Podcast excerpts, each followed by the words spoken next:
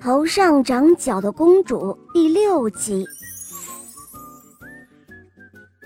老大得到这个消息之后，他将告示撕了下来，然后他回到了那棵白色的无花果树下，摘了满满一篮子白色无花果，然后他乔装打扮成了医生，跑去求见国王了。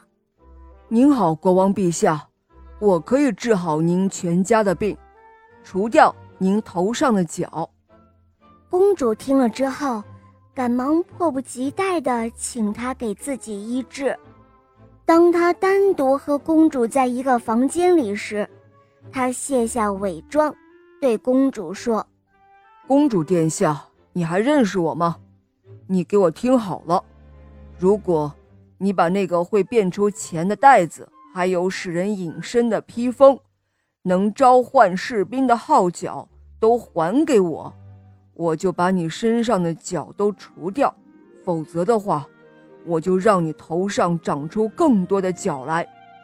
此时的公主再也无法忍受头上长角的痛苦了，她感觉面前这个小伙子会魔法，于是就相信了他。好。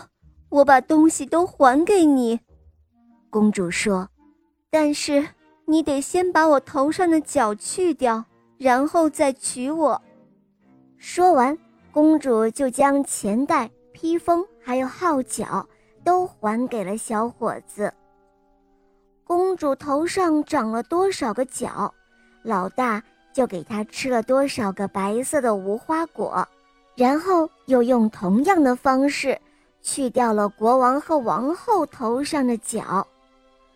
国王后来同意他和公主的婚事，他们结了婚。老大把披风还给了二弟，将号角还给了三弟，自己留着那个钱袋，并留在王宫里当了国王的女婿。